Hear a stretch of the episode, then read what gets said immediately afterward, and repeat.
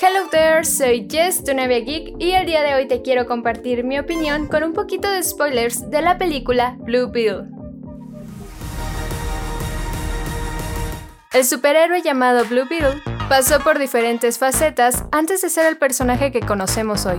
Su primera aparición fue en 1939, cuando era un policía novato que usaba un traje antibalas y consumía una sustancia que le daba poderes. En 1960 pasó a ser un profesor universitario que adquiere un místico escarabajo egipcio que le otorga superpoderes. En 1986, el nombre y poder de Blue Beetle pasaría a Ted Kord, un multimillonario industrial. Y no fue hasta el 2006 que DC presentó a Jaime Reyes como el nuevo Blue Beetle, un adolescente latino que se encuentra el escarabajo que antes pertenecía a Ted Kord y el artefacto se fusiona con el cuerpo de Reyes. En esta cinta nos encontramos con Jaime, interpretado por Sholo Maridueña, y quien es un joven latino que busca poder encontrar un trabajo para apoyar a su familia. Por cuestiones del destino, conoce a Jenny Cord, una joven empresaria perteneciente a una de las familias más poderosas de la ciudad. Jaime trata de que Jenny le dé un empleo, pero debido a las circunstancias muy agitadas, la joven Court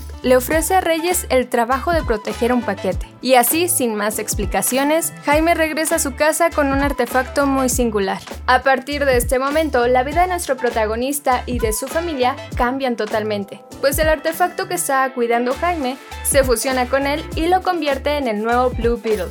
Desde un principio notamos que la familia Reyes es mostrada como una familia latina tradicional y es el epicentro de las emociones y motivaciones de nuestro protagonista. Si bien se entiende que la familia es un propulsor para las acciones de Jaime, hay varias ocasiones en la cinta en que este elemento parece ser utilizado de manera desenfrenada y llega un punto en que ya no tiene el mismo efecto para la historia ni para la audiencia, llegando a tener un resultado ilógico e incoherente en las acciones o diálogos de los integrantes de la familia. Por otro lado, vemos a Jaime Reyes como un personaje que comienza mostrando y retratando una preocupación común entre los jóvenes, saber cuál es su propósito en la vida, preguntándose sobre su futuro y cómo sobrevivir al presente. Y conforme avanza la historia, este personaje va encontrando un camino y respuestas, logrando confiar en él y en su nuevo poder. Jenny Cord es el personaje que representa el legado de Ted Cord, personaje que ya había mencionado antes, fue en algún momento Blue Beetle. Pero en esta cinta, Jenny es un personaje que funciona más que nada para entregar el artefacto a Jaime y también como un leve interés amoroso del protagonista, ocasionando que Jenny no tenga mucho desarrollo a lo largo de la historia.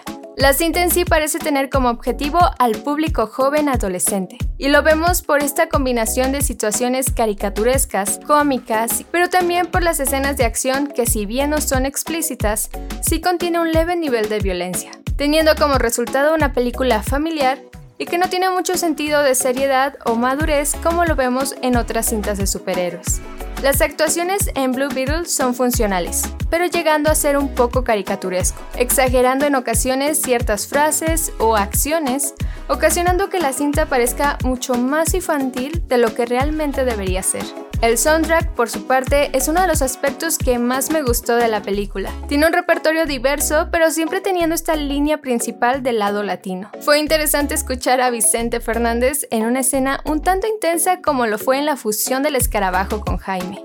Y en cuestión del aspecto y traje del superhéroe, debo de admitir que me gustó el resultado, pues me alegra que usaron un traje real en el cuerpo de Jaime que no todo fuera CGI, pues esto le daba un toque fresco y genuino a los movimientos y texturas del traje del personaje. Además, en las escenas de acción y combate estaba muy cool ver toda esta diversidad de poderes que puede tener Blue Beetle. Un detalle que se me hizo interesante fueron las diferentes referencias que utilizaron en la cinta, tanto mencionando a Batman, Bruce Wayne, pero también lo hicieron con proyectos mexicanos, como mencionando telenovelas o una clara referencia que pude observar es la escena de la velas y la muerte de la película de Macario. Otro de los personajes que notamos que se usó como referencia fue al Chapulín Colorado y creo que esto sí le agregó un toque más del aspecto mexicano-latino a toda la historia. Ok, es momento de dar mi calificación a Blue Beetle. Yo le doy 3 palomitas de 5. Creo que es una película entretenida que puede funcionar para el público joven o para una salida familiar Además, el soundtrack está muy interesante y muy padre y creo que también te va a gustar. Te recuerdo que Blue Beetle ya se estrenó en cines y tiene una duración de 2 horas con 7 minutos. Además, cuenta con dos escenas post-crédito por si quieres verlas. Bueno, si te gustó el video, puedes darle like, suscribirte y activar la campanita. Y déjame en los comentarios a ti qué te pareció esta película. Además, coméntame si te gustaría que James Gunn retomara con este superhéroe. Y te recuerdo que puedes encontrarme en todas mis redes sociales como tu novia geek. Muchas gracias por verme, nos vemos a la próxima. Bye bye.